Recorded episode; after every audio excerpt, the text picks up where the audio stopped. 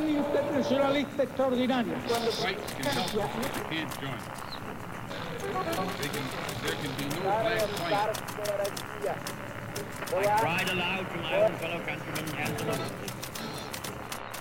Sua rádio da história.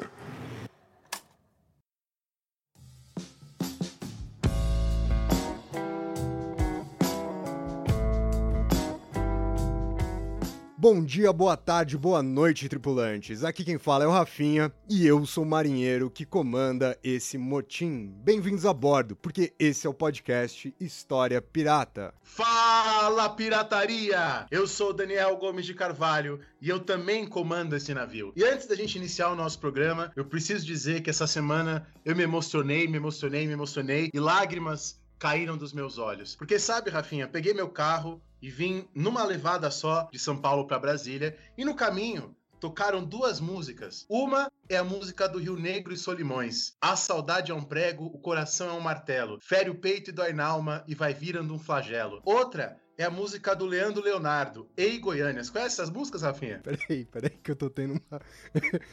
essa, essa você me pegou realmente de surpresa. É, pra quem tá.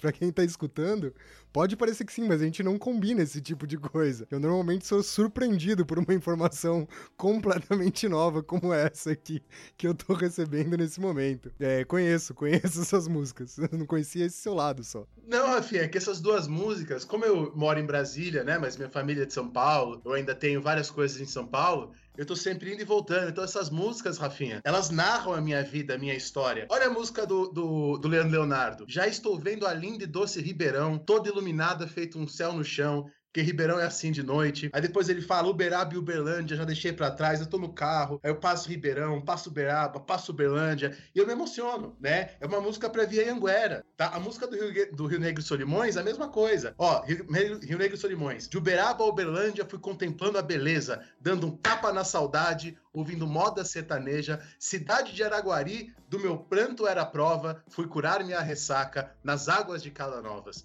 O ouvinte agora pode dar um pause escutar esses dois clássicos aí da música sertaneja dos anos 90. Não, e, e o mais da hora é que quem escuta a gente, principalmente aqueles que não te conhecem, vão achar que você tá em Goiânia faz, sei lá, uns 5, 6, 12, 15 anos. Mas a grande verdade, gente, é que não faz seis meses completo que ele ficou em Brasília. Porque afinal de contas, né, ele começou o semestre lá bonitinho, né, começando, foi lá no ano passado, mas mais voltou do que ficou em Brasília. Fez esse semestre do, do, do ano passado, né, o segundo semestre de 2019 dando aula, e aí já chegou pandemia, ele teve que voltar para casa dos pais. Ele é um morador de Brasília que não tem nem um ano completo de Brasília, mas ele já se acha, né, um goiano completo aí, contemplado pelas belas canções. Ah, mas você que é um historiador sabe que o tempo do coração não é o tempo do relógio. Tá lá, Thompson, costumes em comum.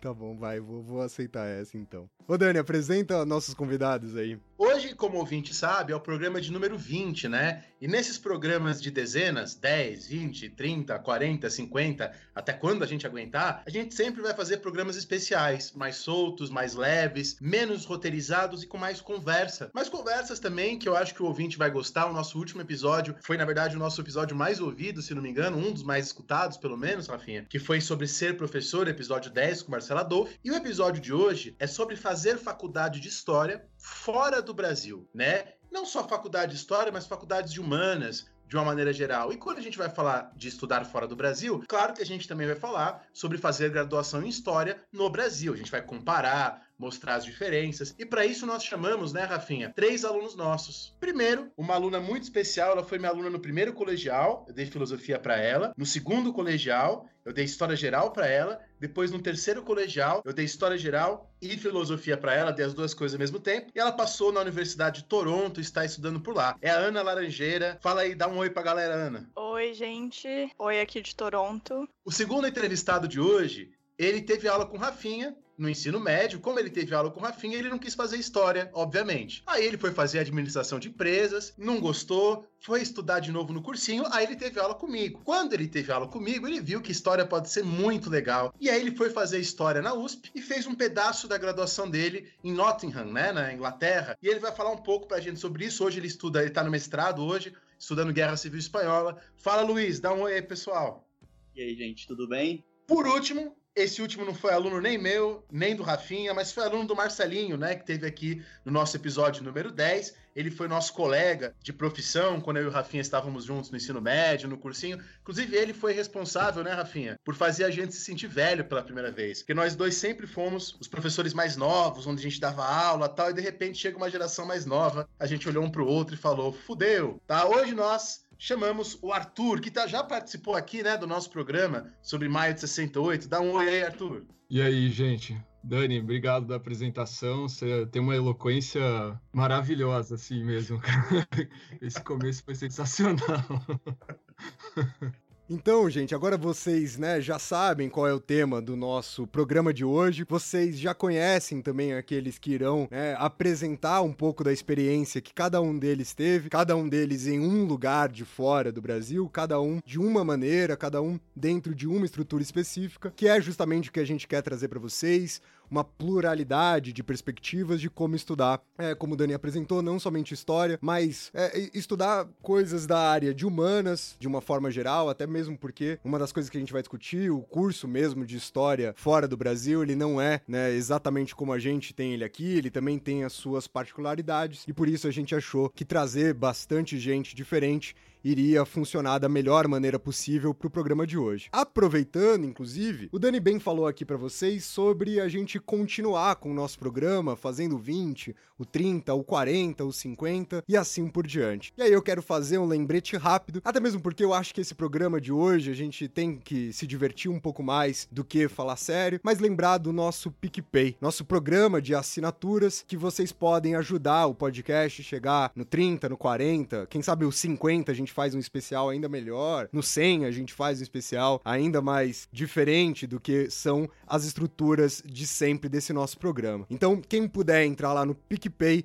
é só procurar por História Pirata e aí com 4 reais mas 4 reais por mês, 4 reais por mês, não, não dá nem para pagar mais um café, né? Infelizmente, isso deveria ser um elogio pro nosso programa de assinaturas, mas é só uma realidade muito triste pela qual a gente tá passando, mas você já consegue ajudar demais o nosso programa a continuar no ar. É claro, a gente recebeu aqui uma mensagem do Roberto de Valparaíso. O Roberto escreveu assim: Dani Rafinha, eu vendi meu rim e com o dinheiro do meu rim eu ajudei o História Pirata. Eu dei todo o dinheiro para História Pirata. Não faça isso, ouvinte. Ajuda a gente se você puder. Se você puder, ajuda. Se você não puder ajudar, mantenha o seu rim, cuida do seu corpo, paga o seu aluguel, alimenta a sua família, não troque pedaços do seu corpo para nos ajudar. Nos ajude se depois de pagar o aluguel, se alimentar, sobrar um dinheirinho sempre. Claro, se não, a gente já fica muito feliz com você compartilhando o episódio, indicando para os amigos e essas coisas todas. Então, bora pro programa de hoje.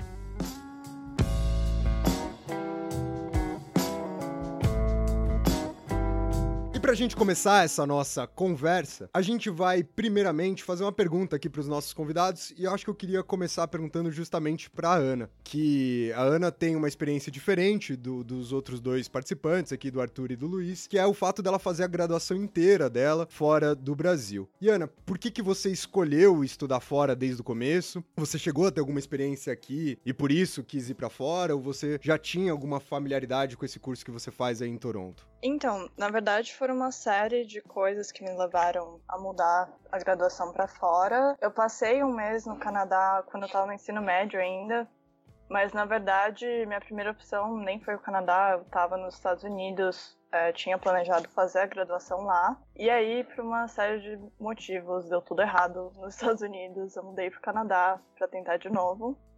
E o meu curso não é história, mas tem a ver com a história é relações internacionais. Então, eu achei que começando de fora, eu teria oportunidades que eu não teria estando no Brasil, porque é um curso que não recebe muito fomento e ainda mais com a conjuntura política atual, né? Eu tive essa oportunidade de ir para fora, então resolvi tentar com alguns tropeços, agora eu acho que está dando certo. Mas você chegou a estudar no Brasil, Ana, em curso superior, ou você desde o começo foi para fora? Fiz três semanas na PUC São Paulo e depois eu saí. E na verdade eu saí por motivos pessoais, mas aí tirando esse tempo para refletir, fazer, ajustar as coisas na minha vida pessoal, eu resolvi tentar ir para fora. E você, Luiz? É, você faz a você fez, né? Passou um tempo da, do seu mestrado fora do Brasil. Durante a graduação, você ficou o tempo inteiro aqui na Universidade de São Paulo? Durante, na verdade, eu fiz um intercâmbio no final da minha graduação. Eu me formei lá, né? Ah, entendi, entendi. E já, já iniciei o meu mestrado. Então, é, a experiência foi, foi mais para fazer essa minha graduação e finalizar ela do que, de fato, fazer o mestrado. E lá foi mais ou menos onde eu decidi o que, que eu faria do meu projeto de mestrado, o que, que eu traria aqui para o Brasil dessa experiência internacional. E aí foi justamente fazendo um curso excelente com um professor português lá, que eu peguei o tema da Guerra Civil Espanhola e comecei a estudar ele um pouco mais e trouxe ele para o Brasil para fazer um projeto mais meu. E você, Arthur? Lembrando que o Arthur a gente esqueceu de falar na abertura, né? Ele estudou na Sorbonne um tempinho na França. A gente falou do Luiz, da Ana, esqueceu de falar do Arthur, né? Ah, você fica zoando aí, e daí quando tem que falar as coisas que precisa. Não, mas falando sério, eu, é, eu entrei na, na, USP em História e desde o começo eu queria fazer o intercâmbio porque eu soube logo no primeiro semestre que tinha essa possibilidade, inclusive que tinha não só a parceria da USP com... Da USP, na verdade, não, era da FEFELESH especificamente, né, com, com a Sorbonne, eu sabia também que tinha bolsa, porque sem a bolsa seria, se não impossível, muito mais difícil, né, então...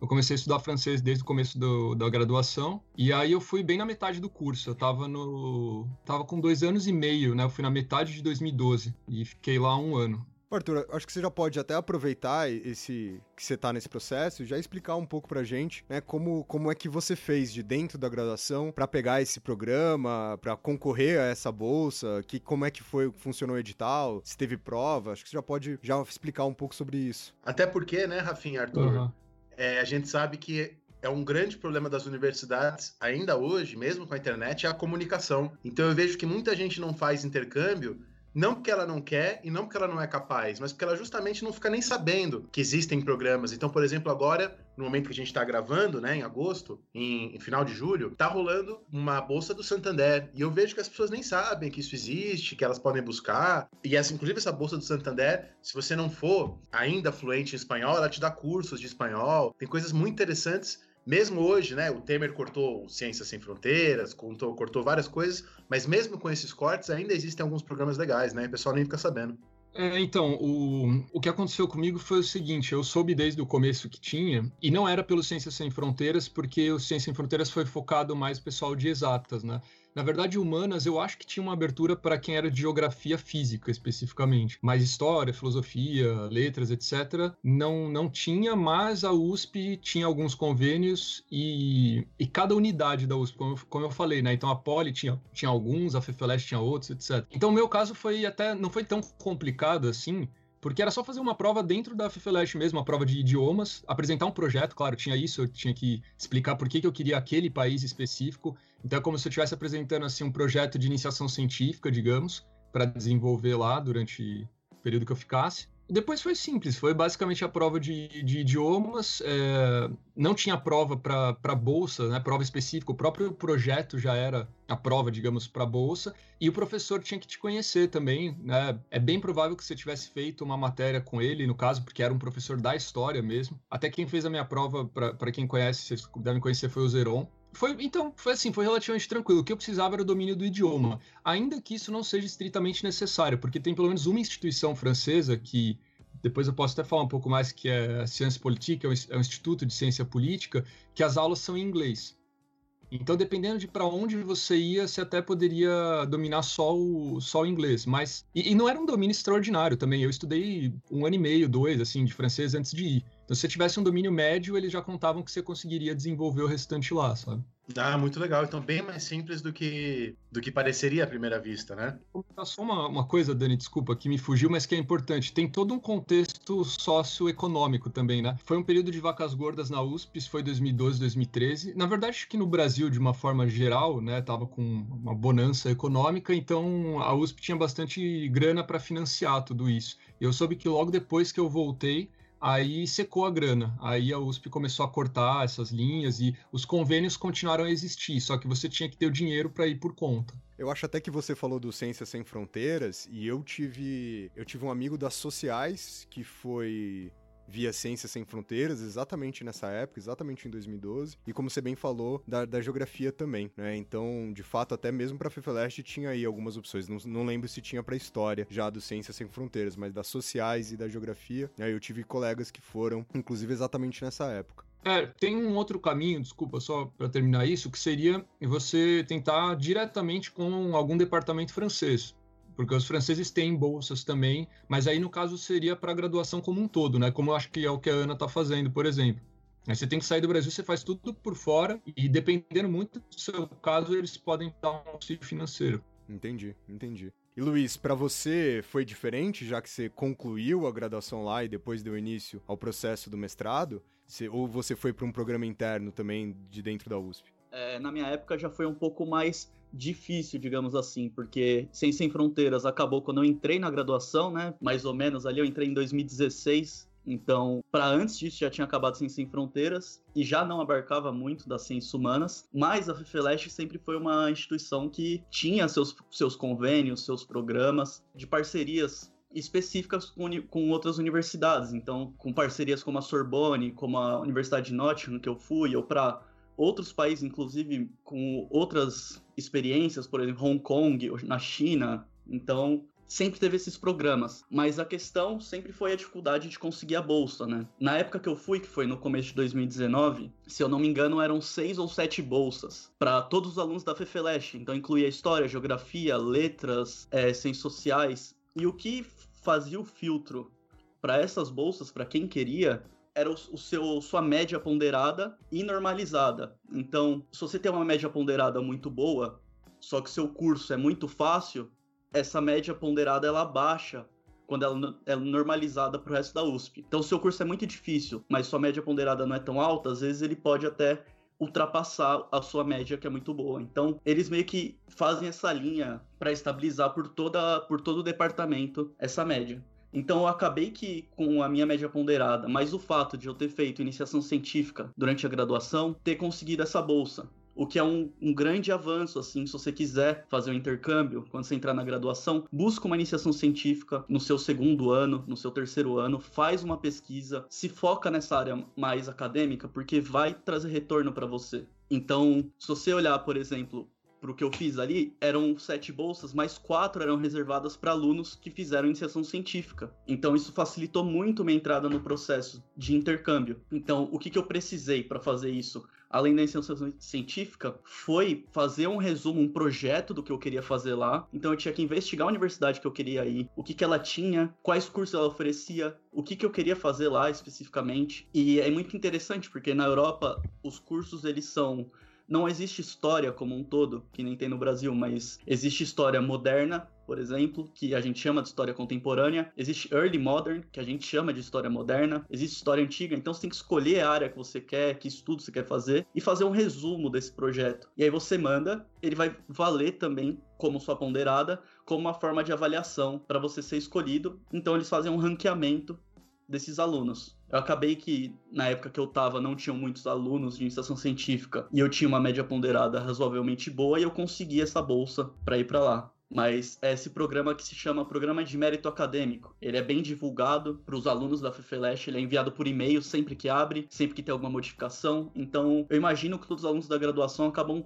sabendo desde o começo que ele existe. Então, questão de divulgação de informações é bem mais ampla. E para você concluir o curso lá, como é que foi? Teve alguma burocracia? Então, o que eles exigem é, não importa quantos créditos faltam exatamente, você não pode ter concluído sua graduação ainda, seu curso principal. Então, o meu curso principal é, é, bacharelado em História, mas eu ainda tenho a licenciatura em História, que são dois cursos separados dentro da USP. Você não pode ter concluído seu curso principal, que era o bacharel. E aí você pode pedir esse intercâmbio. Então, não importa se você está se formando ou não. Eu adiantei muito a minha graduação porque a, história ela não tem os créditos. Você não precisa fazer uma matéria para depois fazer a outra. Então eu fui puxando matéria e eu ia me formar em três anos e meio, em vez dos quatro. E aí nesse meu terceiro ano eu falei, vou tentar um intercâmbio. E aí os créditos que faltavam eu concluí na Inglaterra e pedi meu diploma com aproveitamento de créditos que trouxe lá da universidade para o Brasil. Então eu acabei que concluí no Brasil, né? Eu fiz lá os créditos, mas pedi o aproveitamento aqui no Brasil. Muito legal, eu acho interessante porque é, tem muita gente que está escutando a gente que ou quer estudar história ou está no comecinho da graduação. Então essas duas coisas que o Luiz falou são fundamentais, né? Primeiro, ir atrás de uma iniciação científica e não necessariamente aquilo vai ser a sua pesquisa para o resto da vida, né? Tem gente que acha que a escolha que ele vai fazer ali vai ser uma escolha para sempre. De maneira alguma, o mais importante ali é você aprender o que é um projeto de pesquisa, o que é uma pesquisa, o que é a linguagem científica mesmo. E em segundo lugar, a questão das línguas, né, Luiz?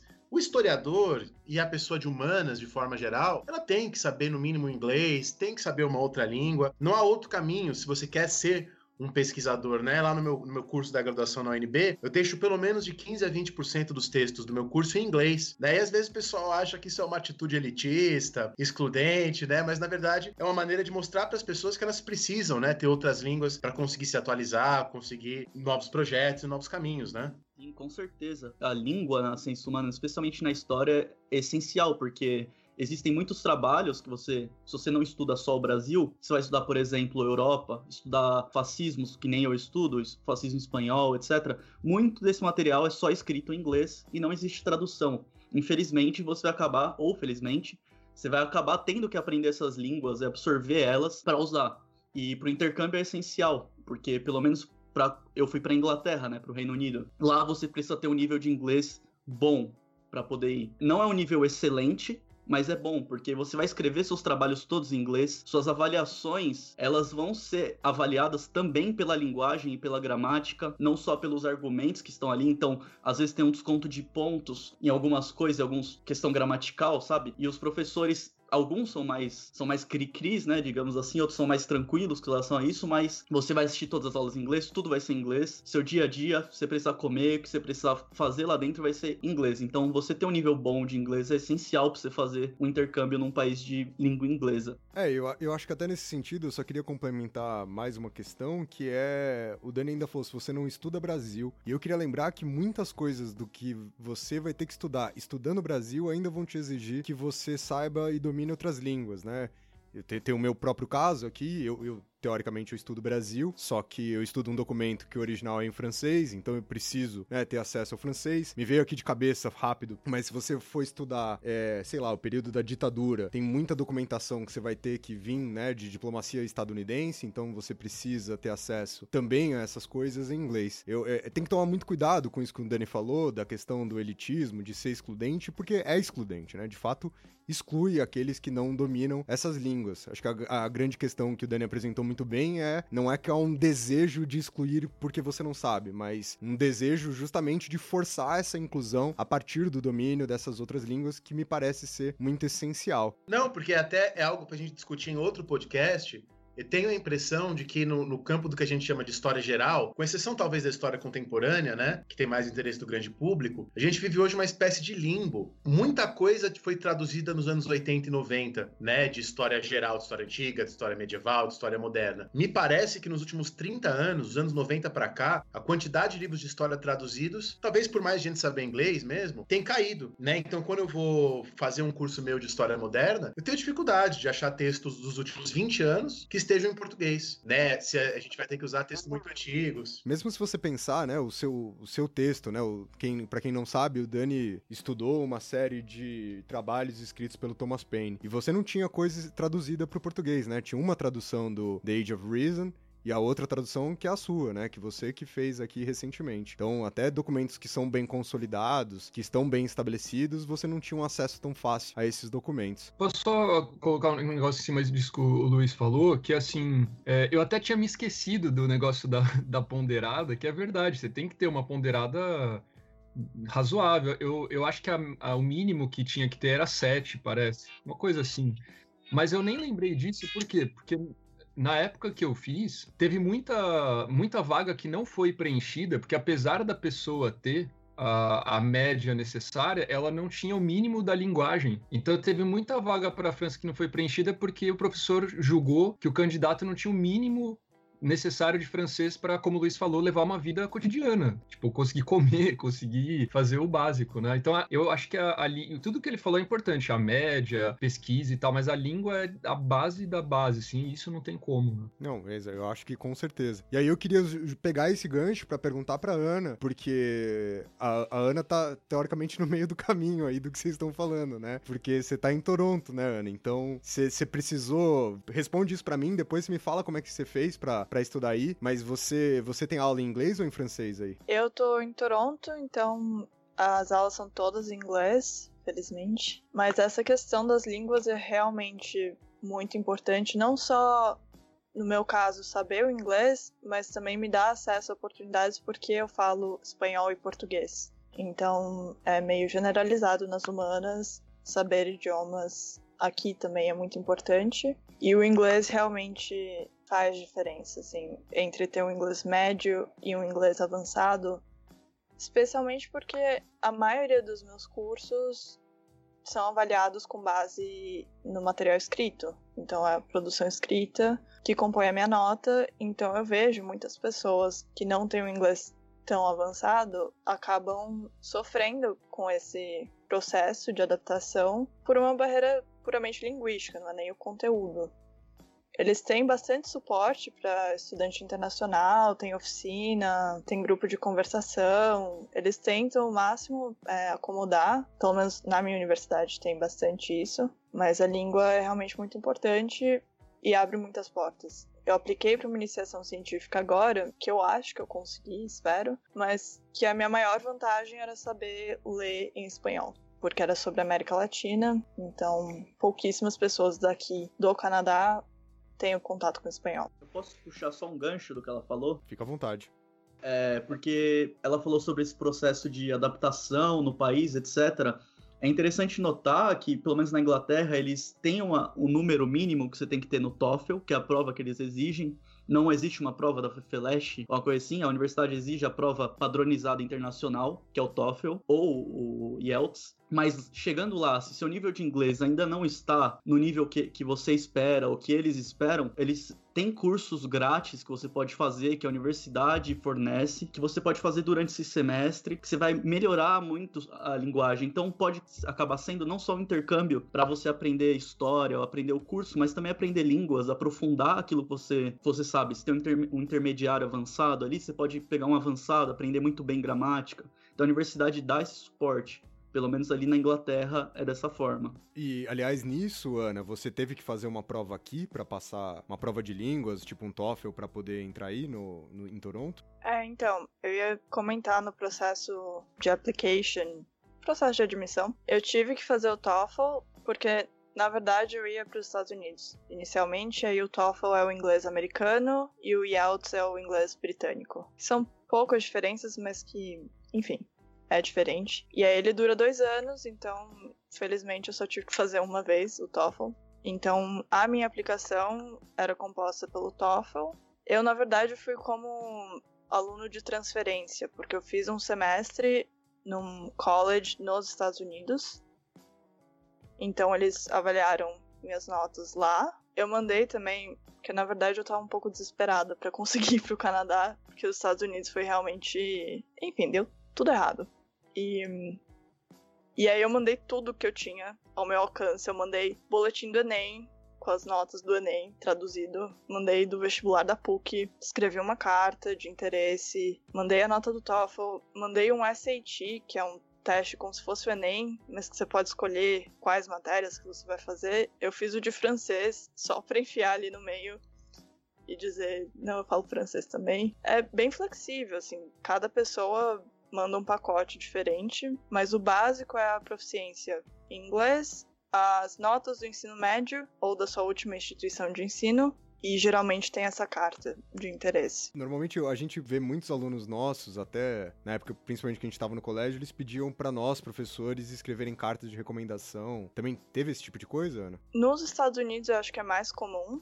Essa parte da aplicação de ter uma recomendação. Na universidade que eu apliquei, a Universidade de Toronto, não teve essa parte. Eu acho que em alguns casos eles pedem currículo, do tipo o que você fez de extracurricular, se você trabalhou em algum lugar, mas não teve carta de recomendação. E Luiz, vou, vou, vou puxar aqui com você aqui agora. Como você passou, né, sua graduação inteira aqui no Brasil e fez o final lá na Inglaterra, quais foram as principais diferenças, assim? E eu tô pensando diferença da forma de ensino mesmo, diferença em relação a, ao conteúdo ou a como você mesmo falou, que isso é, isso é uma coisa, né, é engraçado quando a gente conversa com pessoas que são de, de fora do Brasil, não só da Inglaterra, mas isso já aconteceu comigo algumas vezes, de você tá conversando com alguém que você acabou de conhecer, aí a pessoa fala, ah, o que, que você faz? Aí você fala assim, não, estudo história. E aí, via de regra, a pessoa que não é do Brasil, ela te pergunta, mas o que de história? E aí você fala, não, estudo história. Você, não, mas o que? Você fala, não, história, ué. Não, mas que parte? Você fala assim, estudo a história inteira, estudo Brasil, estudo geral, porque o nosso currículo aqui, né, ele, ele tem esse, esse, esse aspecto mais generalizante. Então, quais foram as principais diferenças que você sentiu lá? E não, e não apenas isso, Rafinha, antes do, do Luiz falar, todo mundo, acho que 100% das pessoas que eu conheci, que estudaram na Sorbonne, na Inglaterra, nos Estados Unidos, também na Itália, em outros lugares, sempre dizem que o curso aqui do Brasil, de História, isso tem vários motivos que a gente pode explorar a partir das falas deles, são cursos muito mais profundos, né? Inclusive, é, lá no YouTube você tem os Yale Courses, né? Os cursos de Yale de histórias, tem vários cursos. Eu assisti um na semana passada, né? Do professor Fredman um curso de finalzinho do Império Romano e comecinho da Idade Média. E é curioso que se um professor na USP, na UNB, em alguma grande universidade brasileira, desse aquele curso que é dado por um ótimo historiador em Yale, aqui os alunos iam achar superficial, iam achar raso, né? É uma, é uma aula que a gente aqui no Brasil estranha, aula que muitas vezes acontece em universidades estrangeiras, né? Então, no caso desse curso de Yale, era um curso tranquilo, durava 45 minutos a aula, o professor contava uma história dele, algumas coisas que a gente estranharia aqui no Brasil, né? Então, também, se puder, nessa, nessa linha, falar dessas diferenças todas. Até nesse sentido, Dani, olha, olha que coisa curiosa, não sei se cheguei a comentar isso com vocês o ano passado. A Unicamp, ano passado, ela mudou a forma do vestibular, mudou de novo para esse ano, mas existia a possibilidade dela pegar questões interdisciplinares, né, pro ano passado, de segunda fase, assim. E uma das, das, das opções muito claras era que ela poderia cobrar questões, por exemplo, sobre história em inglês. E aí eu tava preparando um simulado para os alunos, alguma uma tarefa para eles se prepararem em relação a isso, e eu comecei a ir atrás de perguntas sobre história em inglês. E aí no site de Stanford, você encontra uma espécie de provas internas do próprio curso de história. E aí eu peguei essas provas internas para ver, e, e essas provas elas são mais simples do que boa parte parte dos vestibulares que são feitos aqui, né? Então, nesse sentido, isso é muito curioso. Quer falar, Ana, antes do Luiz? Pode falar. É, não, eu ia falar justamente sobre isso, que as provas aqui, assim, principalmente comparado com o ensino médio que eu tive no Brasil, que era preparatório para o vestibular, como vocês bem sabem, é, é bizarro, é, é decoreba. E eles dão as perguntas antes da prova. É uma lista com 20 perguntas e aí vão ter três na prova. E não é nunca compare ou explique, justifique. É sempre uma pergunta rasa que não faz, não linka o que você estudou no, na primeira metade com a segunda. As coisas que eu tava acostumada estudando até pro Enem, que é considerado mais fácil que a FUVEST. E foi uma coisa que eu fiquei meio chocada, assim com ah, isso é ensino superior daqui. E você me enviou uma mensagem, né, Ana, falando sobre positivismo, Augusto Conte, quando você teve isso aí na, em Toronto. Ah, sim, uma aula no primeiro ano, que era uma aula interdisciplinar, que eles chamam. A gente estava vendo coisas de sociologia, criminologia, ciência política. E aí, não lembro o que que a gente estava discutindo, eu falei, ah, isso é positivismo do, do Conte, né? E a professora cresceu o olho, ficou impressionada, tipo, nossa, você conhece o Conte, não sei o quê. E aí meus amigos ficaram, hã? falei, mas vocês não tiveram isso no ensino médio? O que, que vocês tiveram no ensino médio, gente? E várias coisas, assim, de. Não que o ensino dele seja ruim, mas é completamente diferente. É, eu acho que, acho que essa é a questão. A gente não tá falando que é pior, né? Acho que tem a ver com as diferenças do ensino médio, tem a ver com as próprias concepções de universidade. Conheço muitos bons historiadores brasileiros que preferiam, que já me disseram, assim, ó, oh, Daniel, eu acho que seria muito melhor para nossa universidade menos aula, aulas mais sucintas, mais enxugadas, para a gente ter mais tempo para pesquisas e outras coisas, mas isso eu quero deixar que vocês falem. A, a, primeira coisa que a gente você nota quando você pisa no Reino Unido é que aquela aquele diria aquela imagem que a gente tem do, do britânico é real, daquela rigidez que eles têm de ser um pouco travado nesse sentido, de fato se, se apresenta ali. É, em toda a estrutura universitária, em toda a forma que a aula é dada, tudo é muito quadradinho, eu diria assim. Eu diria que parece alguma forma assim de um pré-vestibular que a gente tem no Brasil, de um ensino médio, por exemplo, o poliedro, que seria um pouco mais o conteúdo certinho que é dado da, da, com horários certos. Então, por exemplo, se a gente pegar um curso lá de, por exemplo, que eu fiz lá de Civil Espanhola, ele já é um curso moldado há pelo menos 10 anos atrás por, por, uma comissão de professores que se juntam e é sempre o mesmo conteúdo que é dado nesses cursos todos os anos. No Brasil, a gente tem uma liberdade criativa, o professor recebe essa liberdade de montar o curso de acordo com o que ele acha que vai ser mais valoroso, daquilo que ele já tem mais conhecimento, daquilo que tem mais a ver com a pesquisa dele. Às vezes ele foca em história da cultura, em história política. Lá não. Lá o professor às vezes não conhece o assunto tão bem, mas ele é obrigado a estudar aquilo, etc. E dá um curso às vezes um pouco mais superficial, porque ele não conhece tantas referências, etc. E se a gente falar em estrutura de aula, por exemplo, é, lá são divididas em dois as aulas. Aqui na USP eu fiz as aulas são quatro horas de aula e cada professor divide da maneira que quer. Muitos ficam só falando durante essas quatro horas. Não é uma estrutura ideal para mim, pelo menos, mas lá na Inglaterra é um pouco diferente que você tem 50 minutos de aula falada, que, você, que o professor dá, o lecture, né, que faz, a, faz aquela palestra, e depois você volta para sua casa, você estuda os textos que ele indicou, você tem normalmente dois dias de intervalo, mais ou menos, e aí você vai pro seminar, que é basicamente o seminário, que aí você faz as discussões em grupo desses textos, daquilo que você absorveu da aula é, falada, da palestra, em que você consegue aprofundar um pouco mais esse debate mas tem uma falha muito básica nisso, pelo menos que eu vejo, que é você acaba perdendo completamente a, a profundidade teórica daquilo que você está fazendo. Num professor, por exemplo, você tem quatro horas para discutir, você vai dar referências de vários textos, vai discutir mais profundamente certos autores,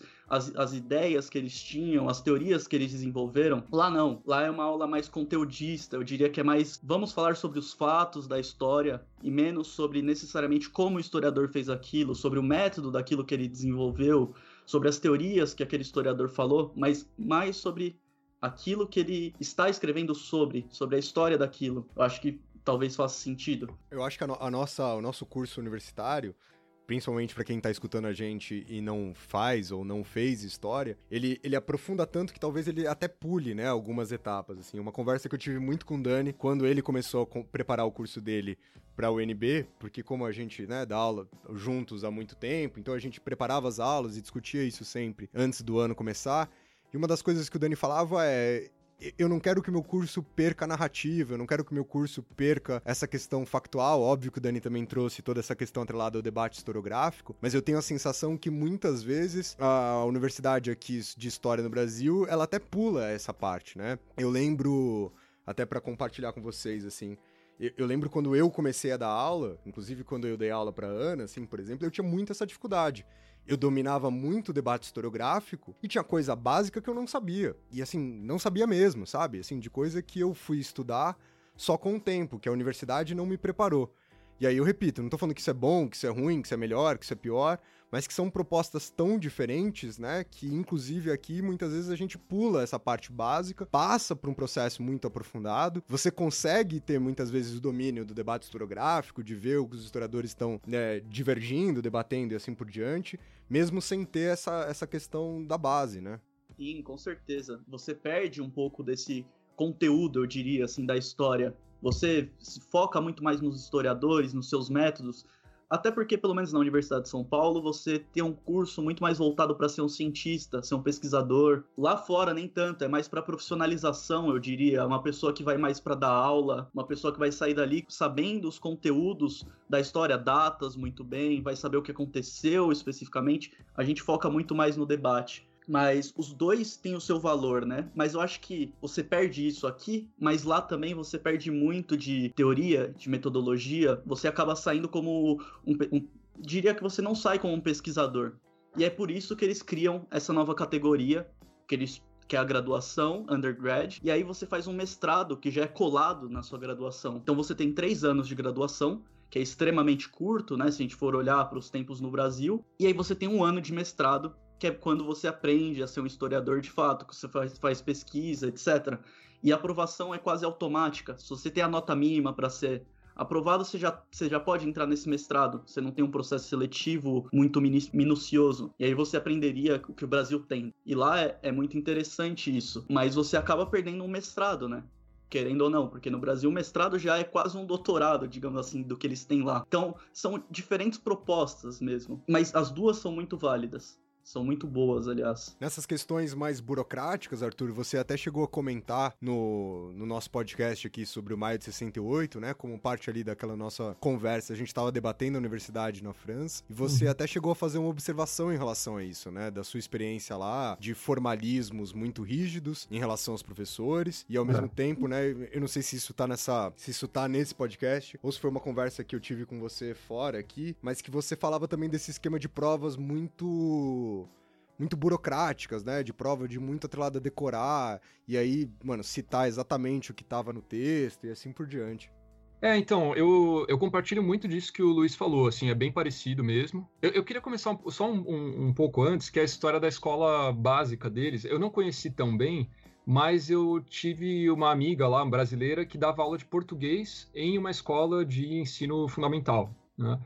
E aí, assim, o que, eu percebi? O, o, ensino médio deles realmente parece mais fraco que o nosso em termos de quantidade, pelo menos de conteúdo que eles absorvem, mas é um ensino mais focado numa parte humanística, que, que ainda é muito forte na Europa para os nossos padrões, e principalmente no sentido de aprendizado de línguas. Quer dizer, eles têm uh, as línguas clássicas, eles têm o, o básico de latim e grego, por exemplo, e tem pelo menos mais uma ou duas línguas modernas. Então, na escola, você escolhe, não sei, espanhol, português, ou inglês, ou alemão, e por aí vai. Então, eu acho que eles chegam com uma bagagem muito menor, de fato, no ensino superior, mas eles chegam com mais ferramentas, digamos, do, do que a gente. Porque eu fiquei muito com isso na cabeça, né? Eu falei, meu, é, tá muito basicão esse curso aqui, né? Tá meio tosco até alguma, algumas partes tal. E aí eu reparei isso, que eles não têm tanto conteúdo, assim, pelo menos a, a média, né? Eu tô falando, mas eles têm um preparo maior para absorver mais conteúdos, eu acho, né, digamos assim. Aí eu, eu acho que eu compartilho muito isso que o Luiz falou, porque eu não sei se a Inglaterra entrou nisso, eu acho que sim, pelo que ele estava comentando. Teve um tratado, um negócio chamado Tratado de Bolonha, que foi em 1999, que o ensino superior na Europa começou um processo de convergência, para ele adotar mais ou menos as mesmas perspectivas em vários países diferentes, porque eles queriam facilitar a cooperação entre os países, as universidades, o trânsito de alunos, a bolsa Erasmus, que é uma bolsa famosa lá e tal. E aí, é, praticamente todas as grandes universidades adotaram esse modelo que o Luiz comentou. Então, você tem um, é, um começo, que é a graduação de três anos, mas é uma coisa bem, bem, bem simples para os nossos padrões. Até eu tive uma história parecida com essa da Ana, até achei engraçado, que eu fui fazer um curso quando eu cheguei lá que era assim, História das Ideias Econômicas parecia um curso bem simples pela ata, mas eu falei, ah, eu vou fazer porque porque ainda estava assim pegando o francês, tal, não estava muito seguro, né? E aí, basicamente a professora fazia uma introdução de meia hora e depois apresentava um seminário, né? Pegava uma dupla, um trio para apresentar um, um, trabalho. E teve um pedaço ali que era sobre um texto do Adam Smith, era um texto de duas, três páginas, uma coisa super simples que o pessoal tinha que apresentar. E eles foram apresentar e eles terminaram o seminário e não tinham falado a palavra liberalismo. E aí, quando terminou, a professora falou: gente, tudo bem e tal, vocês falaram aqui umas coisas, que era meio que uma pesquisa de Wikipédia, né? E aí a professora falou: mas e daí? O que, que é isso, né? Qual corrente que pertence ao Adam Smith? Eu juro por Deus, os caras não souberam falar, assim, foi um negócio que eu fiquei, tipo, chocado. E a professora ficou meio espantada, mas assim, não só os que estavam lá na frente, a galera, umas 30 pessoas na sala, não sabiam o negócio básico, básico, básico, sabe? E aí acontece isso. Você faz esse curso de três anos, muito simples, e depois você já engata direto no mestrado, que tem dois anos. Só que aí, o que, que eu percebi? 95% das pessoas faz o, o mestrado, né, o tal do, do Master lá na França. E também o, a graduação, como o Luiz falou, é dividida em duas, duas aulas, digamos assim. Você tem o CM, que eles falavam, que era o curso magistrou, que é com o professor, assim, é, mais importante. Isso aí é um é uma aula no anfiteatro para umas 300 pessoas, mais ou menos, de duas horas por semana. E depois você tem os trabalhos dirigidos, que eles chamam, travaux dirigés, que é você pega uma aula separada de mais duas horas para especificar, né, pegar aquele curso tipo História do século XX. Aí você pega esse trabalho dirigido e o professor vai falar da especialidade dele. Aí é uma, uma sala com 20, 30 pessoas, uma coisa assim. E uma coisa, eu já vou comentar isso agora porque senão eu vou acabar esquecendo. Eu não sei se o Luiz ou a Ana passaram por alguma situação parecida, mas eu acho que é importante falar isso porque foi um negócio que pesou muito para mim no começo. Rola muita xenofobia. E assim, a gente tem um pouco essa imagem do tipo, não, os europeus ou os franceses, em particular, são ilustrados, né? Eles, eles gostam do Brasil. E, meu, eu ouvi as coisas mais absurdas que vocês podem imaginar, assim. Tanto no começo, que eu não dominava muito bem o francês, tipo, zoavam do meu francês e tal. Até coisas, por exemplo, eu fui fazer uma matéria que era História das Relações Internacionais. Foi um negócio, inclusive, que me chamou a atenção, que o professor era muito próximo do exército. Se eu não me engano, ele vinha do exército, ele dava aula também para, para turmas do exército. Então, os departamentos de RI lá, pelo que eu entendi, eles são muito próximos de geopolítica, assim, militar mesmo, né? E aí foi um, uma, um, negócio super sério, um curso super complicado de fazer e tal. E no meio do curso teve um aluno que levantou a mão e perguntou, ah, professor, mas os países que estavam lá na Liga das Nações eram só os civilizados, né? Mas ele falou isso com a maior naturalidade do mundo, assim, tipo. E até o professor se tocou e ficou meio mal, e ele falou assim, pô, mas tem gente aqui que, sei lá, é da Turquia ou é do Brasil e tal. Então ele falou, ah, eu não usaria essa palavra, né? Ele falou assim, meio sem graça. Mas o, pro aluno ele tava falando a coisa mais natural, né? E depois eu conheci um cara desse curso mesmo que perguntou, brincando, mas aquela brincadeira meio, né? Falou assim: ah, no Brasil vocês andam de, de cipó lá, sabe? Você fala, cara, isso parece uma coisa meio inútil, mas quando você sofre esse tipo de situação, tem, tem um peso, porque você sente uma dificuldade de, de integrar, né? De socializar mesmo. Tanto que os amigos que eu fiz lá. Isso foi na graduação que você sofreu, né? Não foi com pessoas que estavam fazendo graduação em história, né?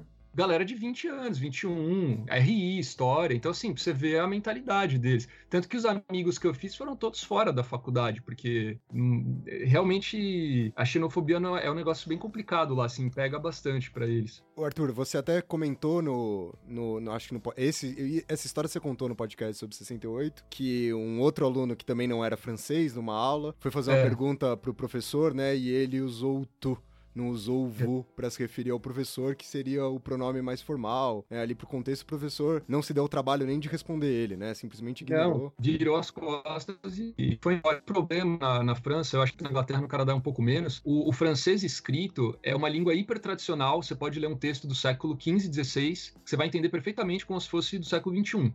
Só que o francês falado, quando você vai num bar, por exemplo, cara, você não entende absolutamente nada porque ele descolou de uma tal forma do, do francês escrito, tanto que eu tinha muito mais facilidade para assistir uma aula na universidade do que para ir trocar ideia num boteco, porque então assim era, era comum os alunos não dominarem tão bem a língua, né? E, e essa questão da formalidade, da, da informalidade. E só, só para fechar isso que eu estou falando, o Luiz comentou um negócio que realmente a gente tem que atentar muito, que é a questão da, da nacionalidade, como isso forma a cabeça deles. Porque a imagem que a gente tem do francês também é muito do que é o francês. Você chega lá, os caras são cartesianos. Para você fazer um trabalho universitário, eles têm uma regrinha que eles aprendem desde que eles têm lá 10, 11 anos, que é, ó, o trabalho tem que ter três partes. Cada parte tem que estar subdividida em três subpartes. Cada subparte tem que ter três a quatro parágrafos. Então, assim, é um negócio milimétrico, totalmente racionalista, que eles esperam que você siga isso. Eles são muito, muito rígidos também. E por um lado, você até entende, porque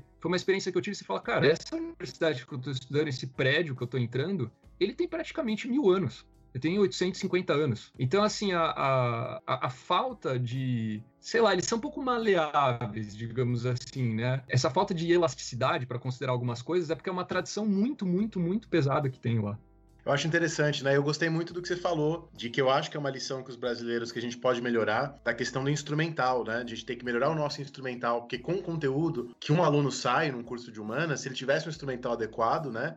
Às vezes ele peca por isso, mas a gente sabe, né? Ninguém aqui é bobo, que o que pesa, na verdade, não é instrumental, não é conteúdo, é o fato da gente não ter dinheiro, né? É o fato de, dos alunos, né? Que é o caso de muitos de nós. A gente se forma, é o caso do Arthur, é, foi o meu caso. E a gente, eu fiz mestrado, doutorado, tive que dar aula, né? A gente aqui no, aqui no Brasil é muito mais difícil conseguir uma bolsa, é muito mais difícil conseguir intercâmbios, né? Então, embora exista muita coisa comparado, né, ao que existe nesses países, é pouco. Então é aí que acaba que a gente acaba ficando um pouco para trás, né? Mas a Ana me falou umas coisas muito interessantes também nesse assunto, que eu acho que ela pode acrescentar bem. Não, então, eu tava ouvindo ele falar da, História das Relações Internacionais, eu fiz a mesma aula aqui, mas o que eu ia falar da instrumentalização foi uma coisa que eu senti muito quando eu comecei a faculdade aqui. Eles fazem o ensino médio já com o que eles chamam de essay, que são as redações, eu acho, que seria pra gente, de 5, 7 páginas. Então eles estão acostumados a fazerem uma pesquisa, eles estão adaptados a essa organização mesmo, que eu não tinha. Eu fui treinada para fazer uma redação de 30 linhas em menos de uma hora com o que tivesse na minha frente. E isso é útil até certo ponto, porque as provas aqui têm esse formato, mais ou menos. Mas os trabalhos, que são a parte mais importante do meu curso, são redações de 7 a 10 páginas. Então no começo eu lembro que eu entregava tudo atrasado e sofria, porque como que eu vou fazer tudo isso? E aí eles têm o suporte, os apoios de ensinar como que organiza, como que estrutura. Eles são bem rígidos com essa questão do estilo. Então o professor pede um estilo de citação, mas que acaba sendo o estilo de escrita também. Então no começo eu tinha essa dificuldade também. As aulas aqui são estruturadas de uma maneira meio semelhante. Tem a lecture, que é a aula expositiva, de uma a duas horas, e tem os tutorials, que seria como um seminar, é, não sei se chama monitoria, mas é um estudante da pós, está fazendo um mestrado ou um PhD, e ele conduz uma discussão de uma hora no tema da semana, e aí são menos alunos fazendo essas aulas para tentar aprofundar um pouco. E esses alunos de mestrado e PhD que também corrigem as nossas redações, trabalhos, provas, e a gente acaba tendo muito mais contato com eles do que com o próprio professor que fica lá na frente num auditório para mais de mil pessoas. Coisa que aqui no Brasil é impensável, né? Assim, uma numa universidade como a UNB, como a USP, o doutorando dar aula, o mestrando dar aula, né? Uma coisa que a gente que não pode ser feita, né? Existem várias restrições. Mas tem uma coisa que a gente pulou, né, Rafinha? Que eu acho que eles podiam falar também, que é aquilo que a, até a Ana pode começar sobre a graduação não ser você faz a graduação em história, você entra em história, termina em história e você tem o diploma em história. Tem umas diferenças, né, em todos esses países que a gente está tratando. Então, justamente uma coisa que eu sempre reclamo, não reclamo, mas que é bem presente nas minhas conversas com amigos é que é um sistema muito diferente. Então, eu mudei de curso umas cinco vezes no total. E aí ninguém entende como que você mudou de curso de novo. Por quê? O que você vai fazer com o que você já fez? Mas aí é porque são aulas que você escolhe que contam para cursos diferentes. Então, para fazer a graduação em história, você não vai fazer só história. Você vai fazer um major em história e aí você pode escolher dois minors ou outro major ou ser um specialist em história que na verdade a diferença entre essas três categorias é o número de créditos que você faz no departamento. E a divisão de história aqui é um pouco diferente da Europa, pelo que eu percebi. Você faz história, você faz só história mesmo. E aí no mestrado que você aprofunda moderna, clássica, e eu comecei a fazer a graduação em estudos de paz, conflito e justiça e políticas públicas. E a minha universidade em específico é diferente das outras porque a gente só escolhe o curso no final do primeiro ano. Então, e são programas que a gente não tem equivalente no Brasil, então é ainda mais confuso para quem está vindo de fora entender o que cada coisa te leva a fazer e o que você vai realmente estudar. Então eu entrei nesses dois programas, não gostei nem de um nem do outro, mudei para ciência política, que era o que abrangia os dois, era como se fosse um guarda-chuva que cabia os dois. Aí eu fiz um curso no verão sobre ecologia política na América Latina, me apaixonei pela área e resolvi fazer um minor em estudos latino-americanos, que é outra coisa que eu imagino que não tenha no Brasil, que são esses departamentos de regiões geopolíticas, que não é uma matéria, você estuda a região e aí a história, política, cultura. E aí, além disso tudo, eu fui aceita aceita no programa de Relações Internacionais, que era o meu plano inicial, que eu acabei abandonando porque escolhi o Paz, Conflito e Justiça no lugar desse curso. Então agora estou fazendo um Specialist em Ciência Política, um Major em Relações Internacionais e um Minor em Estudos Latino-Americanos. É uma coisa que para os brasileiros aqui parece muito estranho, né? E é, uma, e é mais ou menos assim também na Inglaterra, não é, Luiz? É, sim, é, na verdade é quase o mesmo. Eu acho que talvez mude alguma coisa ou outra, mas quando você entra na graduação, você escolhe um major, normalmente, que é o curso maior, né, que é, vai ser sua especialização. Normalmente você vai focar 70% dos seus créditos ali nesse major, e aí você vai ter um minor, que você pode escolher, por exemplo, história e inglês, literatura inglesa. Você pode escolher, não sei, ciência política, estudos chineses. Você pode fazer uma mistura muito ampla. Tem gente que mistura biologia com humanas. Eu acho que vai de cada um. Isso te dá uma liberdade de escolha muito grande. Às vezes você tem uma curiosidade em vários temas e você quer ter um diploma nisso, você pode fazer isso, entendeu? E nesse prazo de três anos é possível fazer isso. É uma estrutura de curso que eu acho que no Brasil a gente poderia aproveitar muito bem nesse quesito, porque a gente faz um vestibular muito difícil, faz todo um processo seletivo para entrar na universidade, e se você não gostou daquele curso e às vezes não te agradou, não é uma coisa que você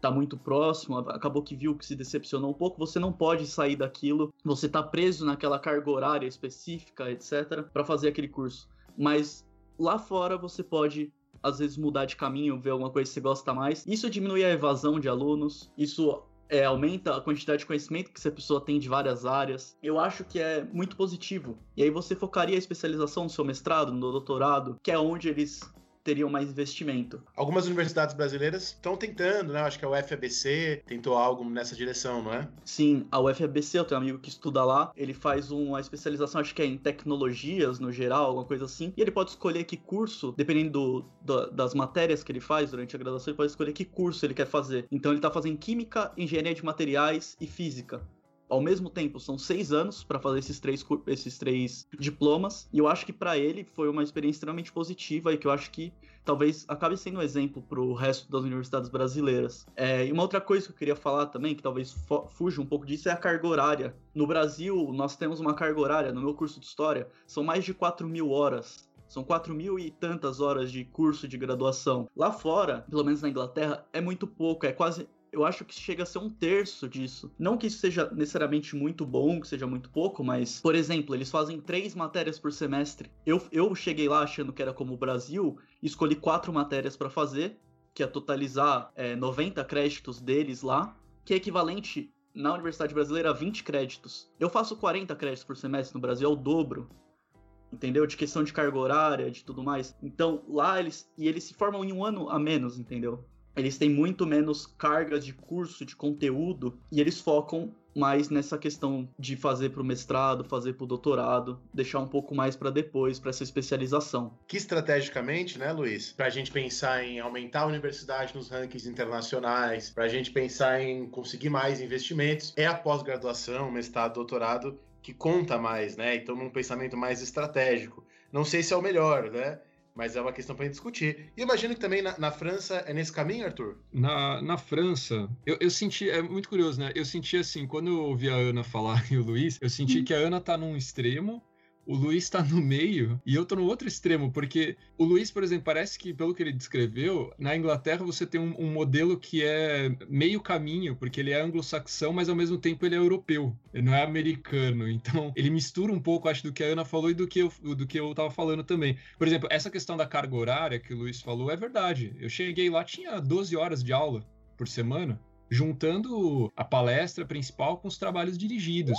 E sobrava muito tempo. Assim, para quem consegue lidar bem com essa autonomia, é ótimo. Eu passava horas e horas e horas nas bibliotecas, que eu achava uma das grandes diferenças, aliás, da, da Europa ou da França, especificamente para o Brasil. Quer dizer, a biblioteca francesa, uma biblioteca de esquina lá, ela era uma biblioteca tão bem abastecida quanto algumas universidades brasileiras. E se você ia na biblioteca principal de Paris, que era a BNF, sim, você não consegue imaginar um livro que não tenha lá. E em qualquer língua, eu tô falando, não é em francês, em português, espanhol, é, qualquer língua que você quiser, você encontra o livro lá, é uma coisa impressionante. Então, é, tem esse ponto. E outro ponto, que eu, aí eu sinto que é uma diferença enorme em relação a isso que a Ana e que, Luiz, é, que os dois comentaram, que é o modelo francês é completamente segmentado.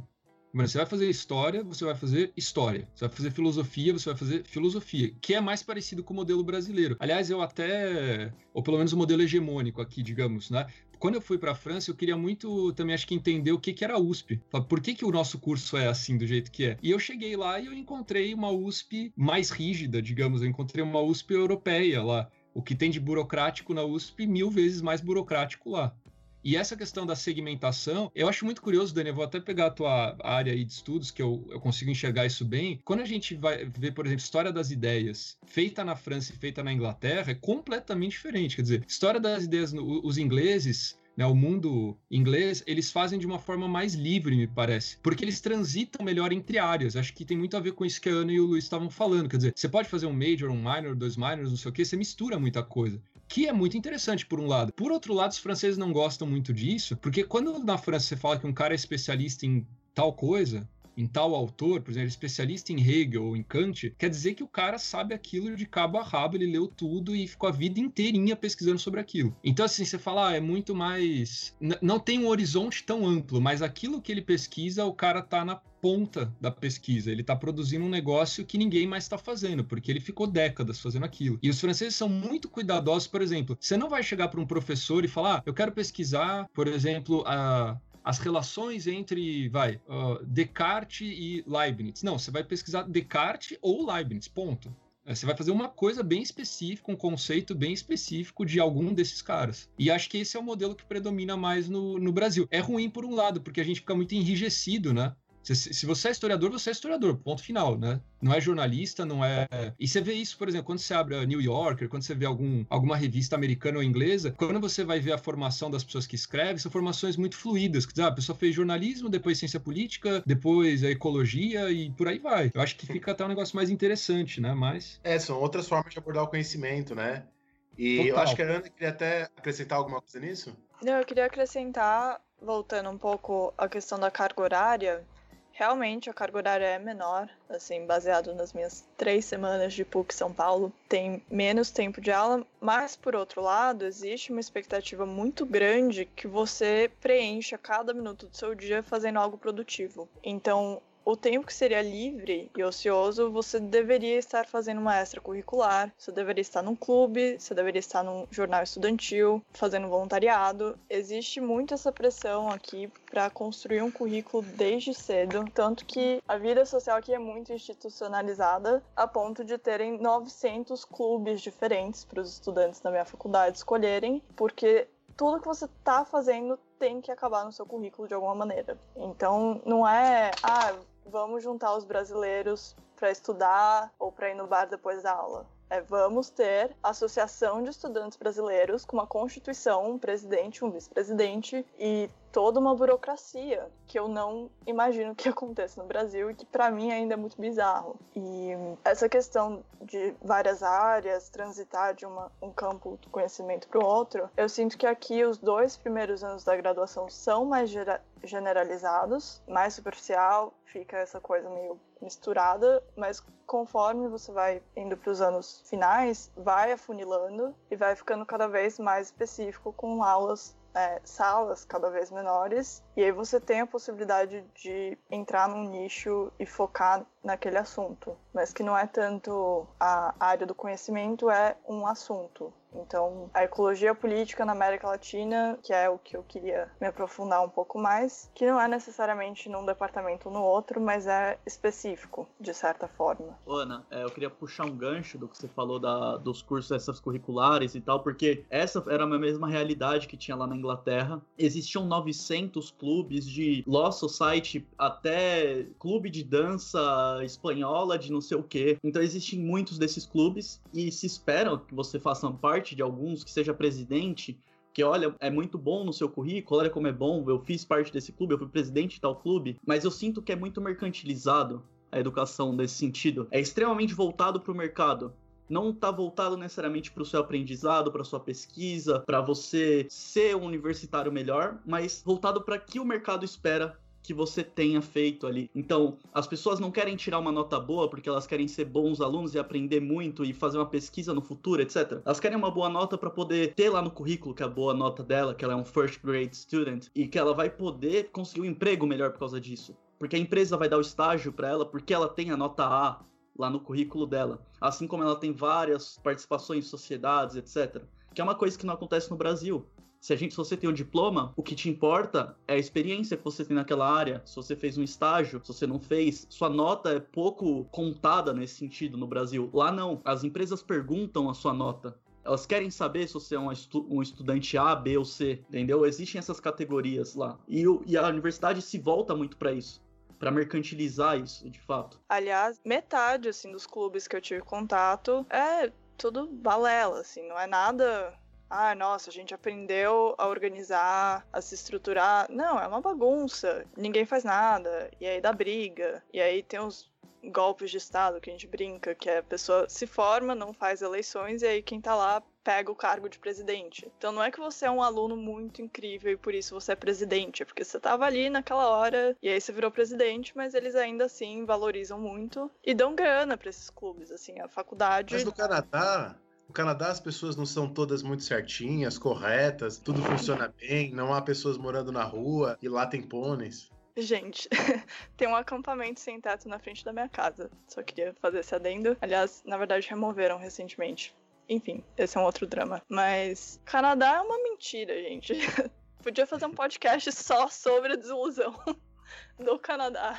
Daria horas. Mas, inclusive, a questão da xenofobia é extremamente velada. Mas tá ali, sabe? E eles se orgulham de serem multiculturais, mas não são porra nenhuma. E, e, existe racismo tanto quanto nos Estados Unidos, só que com outra embalagem, né? Com outra aparência. E tem vários jeitinhos. Tem gente que paga para fazer trabalho, paga gente, sei lá, país aleatório para fazer o trabalho para ele mandar. E tem gente do mundo inteiro também, né? Então tem jeitinhos de vários lugares que confluem para o jeitinho canadense.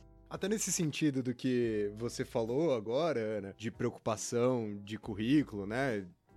Que o Luiz também trouxe e tal eu acho que a gente pode até puxar para uma, uma última pergunta aí para vocês, que é em relação à perspectiva que vocês pretendem ter a partir de agora ou projetam aí nos próximos anos. Porque é curioso que é, essa é mais uma diferença, né? A gente não tem muito, dependendo da área que você for trabalhar aqui no Brasil, seu desempenho na universidade talvez não faça nenhuma diferença, né? Eu vou pegar o exemplo de novo. Quando eu fui professor do Luiz e quando eu fui professor da Ana, eu não estava formado, né? Eu fui me formar depois de dar aula para vocês, então nem isso era era uma exigência, né? Era muito mais ali habilidade de sala de aula do que o meu currículo, o meu diploma, ou até mesmo o Arthur. O Arthur, para quem não sabe, quando ele começou a trabalhar junto comigo e com o Dani, ele já trabalhava lá, ele foi ser plantonista de história e sei lá, Arthur, você não mandou seu currículo, né? Foi a prova que eu, né, eu fiz uma prova, o Arthur entrou num processo de seleção, respondeu essa prova que eu corrigi. E aí eu não queria saber de onde ele vinha, eu não queria pegar o diploma dele, eu fui saber que o Arthur tinha estudado na Sorbonne, falando com ele no corredor, né? Não teve nada a ver com o processo de seleção. Então, o que, que vocês projetam aí com essa experiência fora? Se vocês têm alguma ideia do que isso pode trazer para vocês? Se foi uma coisa muito mais individual, como o Luiz bem apontou, que me parece ser uma versão honestíssima dessa ideia, né? Eu quero porque eu quero ter essa experiência, eu quero aprender mais, eu quero buscar essas questões. O Dani, que tem uma experiência já do, do mundo universitário, como professor, ele afirma que tem muita diferença. Aí talvez faça diferença nesse sentido da pesquisa, desses cargos mais atrelados à universidade. Mas em muitos a gente sabe que não vai fazer diferença, né? E até assim, pelo que eu converso também com amigos, gente que eu conheço, viagens que eu fiz, né? O, é mais comum em outros países alguém que é formado, né, ou que tem um major, em artes, né, em história, conseguiu um emprego numa empresa, né, numa área nada a ver, mas porque as pessoas ali entendem que aquele seu conhecimento em artes e em história vai te ajudar naquela habilidade específica, mesmo que ela aparentemente não tenha nada a ver, né? Queria, aí mais no caso, essa pergunta seria mais pro Luiz e pro Arthur, se as pessoas que se formam na Sorbonne, que as pessoas que se formam em Cambridge, vão para o ensino médio, como vai um aluno da melhor, das melhores universidades brasileiras, vai dar aula no ensino médio depois, independente de onde você se formou. É um caminho bastante comum, nem que seja passageiro, né? Até porque, dependendo, desculpa aumentar ainda mais a pergunta aí para vocês, né? Mas aqui eu tô pensando aqui agora, dependendo do que você for fazer, até te atrapalha. É, é, essa é uma verdade, assim, né? Hoje o meu mestrado não ajuda no, a instituição que eu trabalho. Eu atrapalho a instituição que eu trabalho fazendo mestrado. Porque significa que eu tenho menos tempo para fazer. menos tempo para dar aula, eu tenho menos disponibilidade, eu tenho restrições de horário. E a gente já pegou muitas, muitas outras pessoas. Agora que eu falei, Arthur, eu lembro que nesse processo de seleção tinha alguém com um diploma super, ultra, hiper, plus Luz lá fazendo essa prova de seleção com você e não respondeu a prova do jeito que eu queria e eu preferia a sua prova do que a daquela pessoa. Então, queria juntar tudo isso numa pergunta aí para vocês. Podem escolher quem vai começar, fiquem à vontade. A questão para essa experiência internacional só é uma questão de currículo na hora que você traz aqui para o Brasil, né? É a questão de vai ficar bonito que você fez uma universidade fora, que você tem o conhecimento daquela língua, e se você for aplicar para uma empresa, ela não vai querer saber especificamente se você fez a universidade aqui, acolá, se foi na Inglaterra, se não foi. Eu acho que ela tem mais a questão de vai, vai ficar bonito no seu currículo você ter aquela experiência internacional, mas não necessariamente vai fazer uma diferença extremamente grande uma coisa assim. No mundo empresarial, talvez isso seja uma coisa não tão impactante, especialmente se for um curso de intercâmbio, que é mais curto, etc. Mas você pensa lá o mundo acadêmico, por exemplo, isso contou para mim, por exemplo, entrar para o meu mestrado. Ele conta ponto na aprovação, eu ganhei dois pontos a mais de currículo, entre 10, porque eu fiz esse intercâmbio com bolsa, etc. Se eu for fazer um, for aplicar meus planos, por exemplo, para o futuro é estar tá aplicando para um doutorado fora do Brasil, eu ter lá no meu currículo que eu já fiz uma, uma parte da minha graduação no exterior, isso para eles, olha, é, é muito bom. No Brasil, não tanto. O impacto, apesar do currículo, etc., ajudar, na hora que eu for fazer um doutorado, se eu for fazer um doutorado, né, no futuro, no Brasil, é, essa questão não vai ser, não vai ter um impacto tão grande no meu currículo eles vão olhar, vão falar, tudo bem, fez uma parte da graduação lá, mas quais suas publicações, o que, que você fez durante o mestrado? Você apresentou congresso, deu curso? Então, é um foco um pouco diferente. Mas para eles lá fora, por exemplo, que eu puxando a questão do Dani, é, questão a emprego, etc., essas pessoas a maioria não vai para ensino médio, não vai dar aula de professor, não vai fazer nada nesse sentido, só se ela gostar muito daquela área, só se ela quiser fazer aquilo. Porque a questão é, quando você faz um curso lá, uma matéria específica da, da, da, graduação, o curso ele vai mostrar quais as habilidades você aprendeu naquele curso que você deveria aprender. Então vai estar tá lá habilidade de expressão, expressão falada, habilidade de compreensão é, de leitura, habilidade de escrita. Então essas habilidades que já aparecem lá no programa do curso já estão voltadas para um mercado. Então já estão voltadas para essas empresas que às vezes não importa especificamente a formação da pessoa, mas que ela tem uma habilidade de absorver conhecimento de uma maneira mais rápida, que ela já tem habilidades que a universidade forneceu. Então, um historiador, ele não vai necessariamente ir para o mundo acadêmico. A maioria nem quer, falar a verdade. Ele vai acabar ir para uma empresa de análise política, vai para uma empresa de relações internacionais, de consultoria. Muitas vezes eles não vão para o mundo acadêmico, coisa assim. Essa é a minha experiência internacional, contou muito mais para mim para o mundo acadêmico, para o mestrado. É limitado nesse mundo. Num currículo profissional, eles vão querer saber de experiência. Eles vão querer saber onde eu fiz estágio, onde que eu trabalhei, onde que eu já tenho habilidades desenvolvidas no mundo de emprego. Lá não, essa experiência acadêmica é, tem uma, uma validade muito maior para empresas. Posso só puxar um gancho do que você falou?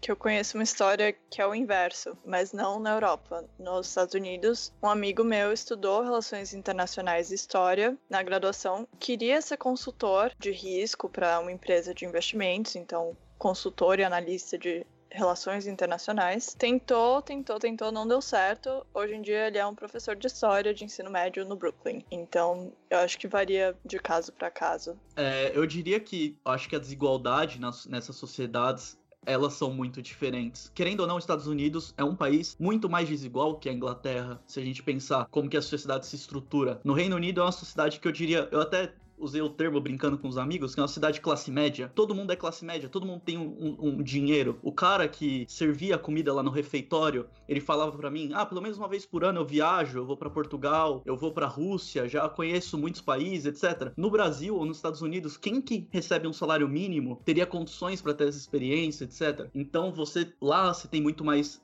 essas oportunidades de escolha. E outro fator muito importante para a Inglaterra, que é um dos países que mais paga bem professores no mundo. Então, o professor ensino médio é uma profissão extremamente bem paga quem quer fazer isso de fato não vai, não vai sair decepcionado com relação a dinheiro, salário, estilo de vida, porque é uma profissão bem paga lá. É, aqui, aqui ninguém vai sair decepcionado também, né? Porque pra você sair decepcionado exige ter uma expectativa. E como ela não existe, você não consegue ficar decepcionado também. Então, acho que decepcionado nenhum professor aqui ficou. Talvez ele tenha ficado mais triste, mas decepcionado eu acho que não. E você, Arthur? Você que já tá no mercado de trabalho aí, eu já é, falei que não fez nenhuma diferença quando eu te contratei, né? Não, não, e, e pior ainda, é o que você falou, me atrapalhou.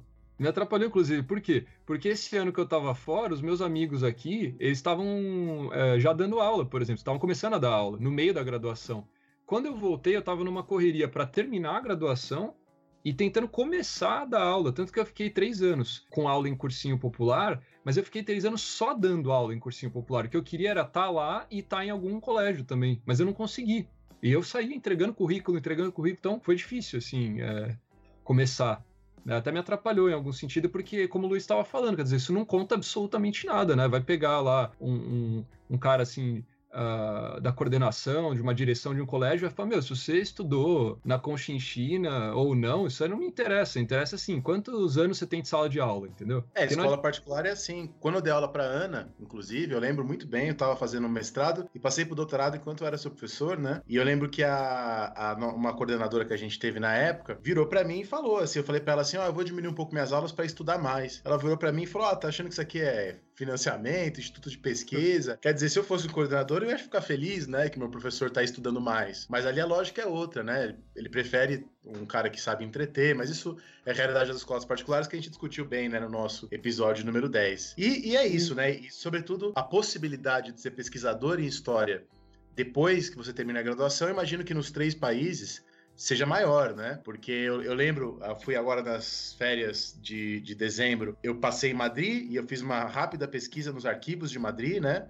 Nos arquivos reais lá de Madrid, eu fiquei é, é absolutamente impressionado, né?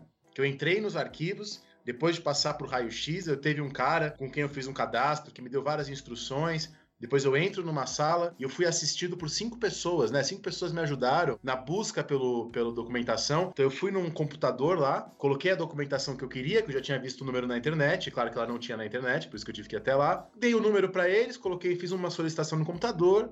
Deu cinco minutos, uma moça veio com um pacote para mim. Eu abri o pacote, comecei a mexer na documentação ali numa sala super confortável, com aquecimento, né? Que tava um friozão. Então, eu imagino também que é, é que o suporte para pesquisa é muito melhor, né? As, as, as, formas de bolsa são muito mais amplas.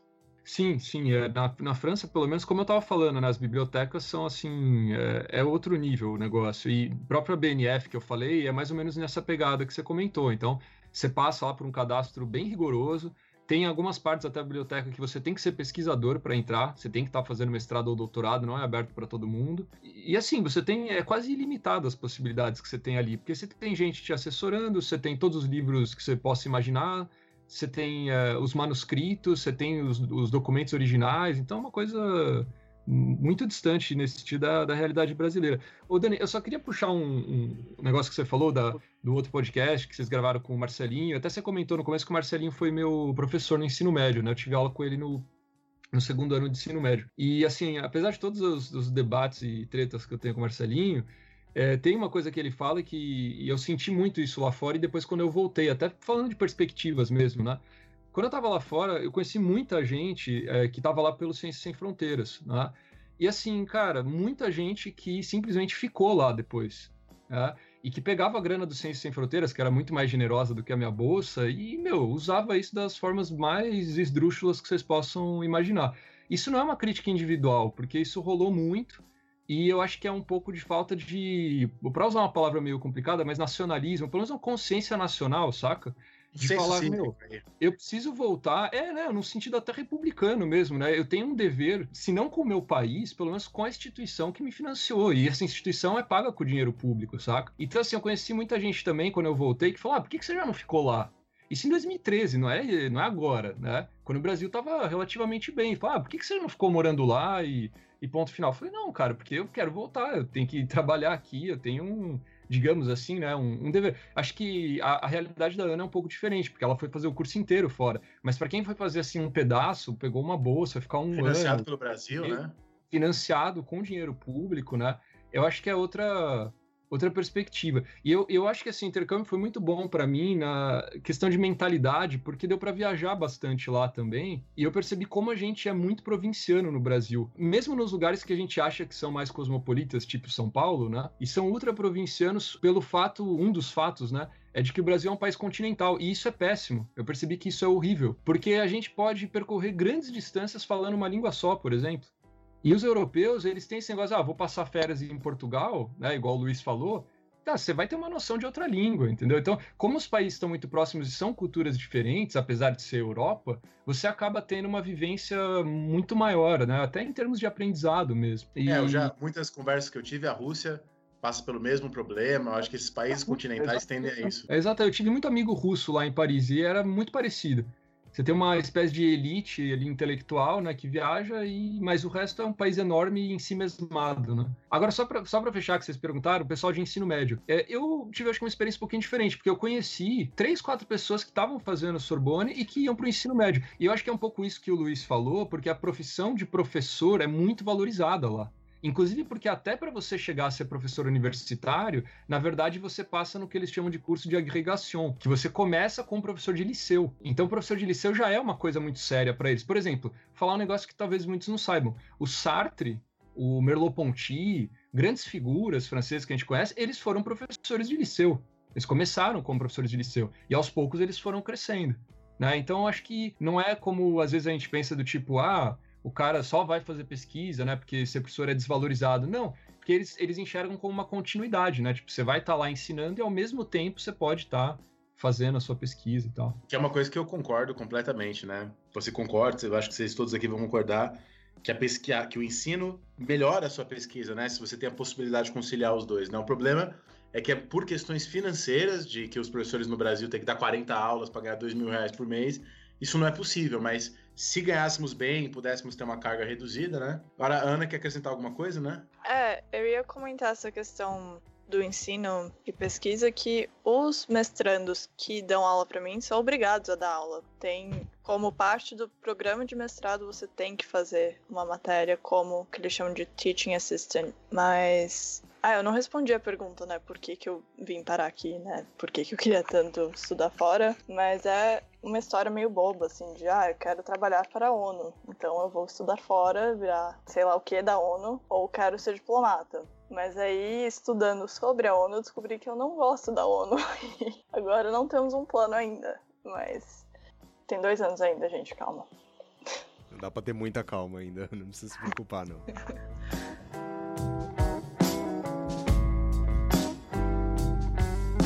Eu acho que é isso, eu acho que tá ótimo, gente. Foi muito legal conhecer mais da experiência específica de vocês. Espero que quem esteja escutando a gente aqui também tenha conhecido um pouco mais das possibilidades, né? Porque eu acho que até para encerrar aqui o podcast de hoje, voltar no que o Dani falou, muitas vezes a gente nem sequer sabe dessas possibilidades.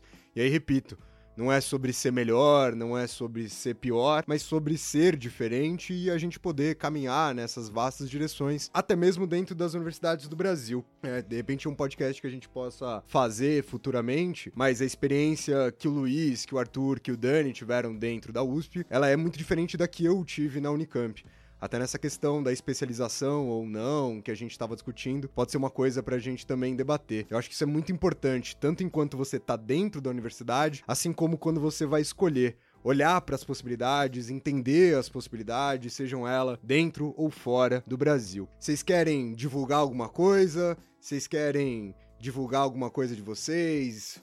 Página pessoal, passar o zap aí pra galera que tá solteiro, de repente, não sei. Pessoal que escutou, gostou da voz de vocês, qualquer coisa que vocês quiserem é, falar, fiquem à vontade aí. Se não, cada um dá um tchau, fala do que quiser falar, divulga o que quiser falar, e aí eu encerro aqui novamente. Pode começar, Ana. Então, eu lembrei o que eu ia falar, que na verdade eu ia divulgar o site de um amigo meu, que ele tá fazendo PhD em Sociologia aqui em Toronto, e ele criou um site de mentoria gratuita para estudantes de pós-graduação que querem estudar no Canadá. Então, o site dele é humanasnocanadá.com. Eu deixo na descrição aqui do episódio de hoje, mas repete aí, Ana. Humanas no Canadá, sem acento, com. Fechado. Que é realmente um processo bem diferente, inclusive da graduação parece complicado, pelo que ele me explicou. Então eu recomendo, assim, sempre bom ter essa ajuda para quem tá procurando. O Luiz, inclusive, comentou que queria estudar fora para uma pós, então fica a dica. É, gostaria também, acho só deixar uma dica pro pessoal mais que é de São Paulo, talvez ali mais pra Zona Oeste, que a gente falou muito sobre línguas no podcast, né? E existem muitos cursos dentro da USP que são dados por alunos formados pela USP de línguas que são acessíveis em certo nível, né? Que são questão de 100, 120 reais por mês para você fazer um semestre numa língua. Algumas são de graças, como o grego e o latim. Então, se vocês têm interesse, alguma coisa assim, tenta pesquisar esses grupos, por exemplo, Nelly, etc., que pode ser talvez um pouco mais barato do que esses cursos, por exemplo, vamos dizer, você vai fazer espanhol numa, num lugar aí, é 600 reais por mês, vai fazer francês, é 800 reais por mês. Então, se você quiser uma coisa um pouco mais acessível, talvez dentro da USP você ache nesses grupos de línguas de alunos recém-formados ou mesmo alunos ainda da universidade. É, não só na USP, né? Eu acho que nas universidades em geral é algo bastante comum, né? Que costuma ter esses tipos de cursos, mesmo pela universidade, para quem é aluno, costuma ter cursos muito barateados e tal. Sim, sim, exatamente. É, eu conheço mais a realidade da USP, mas é para qualquer pessoa, é aberto, mesmo que você seja estudante ou não. Muito bom, muito bom. Você, Arthur? Não, eu queria deixar a última dica. Sempre que me perguntam do intercâmbio da França, eu sei que a gente já falou bastante isso, mas é, é o fundamental, o essencial. É, se apaixone por uma língua, estude aquilo a fundo, aprenda a falar, aprenda a escrever as atividades, eu diria, mais assim, que requerem mais quando você está operando com uma língua, não é só ler, porque muitas vezes a gente lê, mas não, não tem um domínio mínimo né, da escrita e da fala. Eu acho que isso é fundamental desde o começo da graduação. Então, se você já tem essa expectativa, comece do, do dia zero ali de graduação, um curso de francês, de alemão, de inglês, de espanhol, seja lá o que você quer, né, qual país você queira uh, estudar. Eu queria agradecer vocês dois aí de novo por, por terem me chamado, né, obrigado, acho que o podcast está tá muito legal, eu mesmo tenho ouvido vários e aprendendo mil coisas aqui que eu não fazia a menor ideia, e queria deixar a minha página, agora tá, tá meio parada aí que tô de férias, mas chama Sabericidade lá no Instagram, eu vou voltar a fazer conteúdo para lá também, e é isso, tô sempre a postos aí quando vocês chamarem. Deixo também aqui na descrição desse episódio a página do Arthur. É isso então, gente? Ah, eu queria agradecer também por ter chamado. Tenho muito carinho por vocês, pela época do ensino médio. Sinto falta do Brasil, mas enfim. Se tiverem alguma pergunta sobre o Canadá, pro História Pirata, eu tenho disposição de tempo porque estou de férias até setembro. E eu adoro falar sobre o Canadá, adoro reclamar sobre o Canadá amo esse lugar também, mas enfim. Obrigada aí pela oportunidade. Imagina, a gente que agradece por todos vocês aí. Gente, queria agradecer também todo mundo aí, só dar esse tchau final. Obrigado aí pela oportunidade, foi muito legal. Aí, tá vendo, Arthur? Você foi agradecer, aí todo mundo se sentiu na obrigação de agradecer agora. Bom, em breve o Arthur e o Luiz vão voltar, né? O Arthur para falar sobre liberalismo no Brasil e o Luiz para falar sobre a Guerra Civil Espanhola, né, os objetos de pesquisa deles. A Ana a gente não definiu ainda, né? ela precisa avançar um pouco nos estudos latinos, mas ela vai vir com certeza. Muito júnior ainda. Fechado, então, gente. Muito obrigado por todo mundo por ter escutado a gente até aqui e até o nosso próximo programa. Falou, pirataria!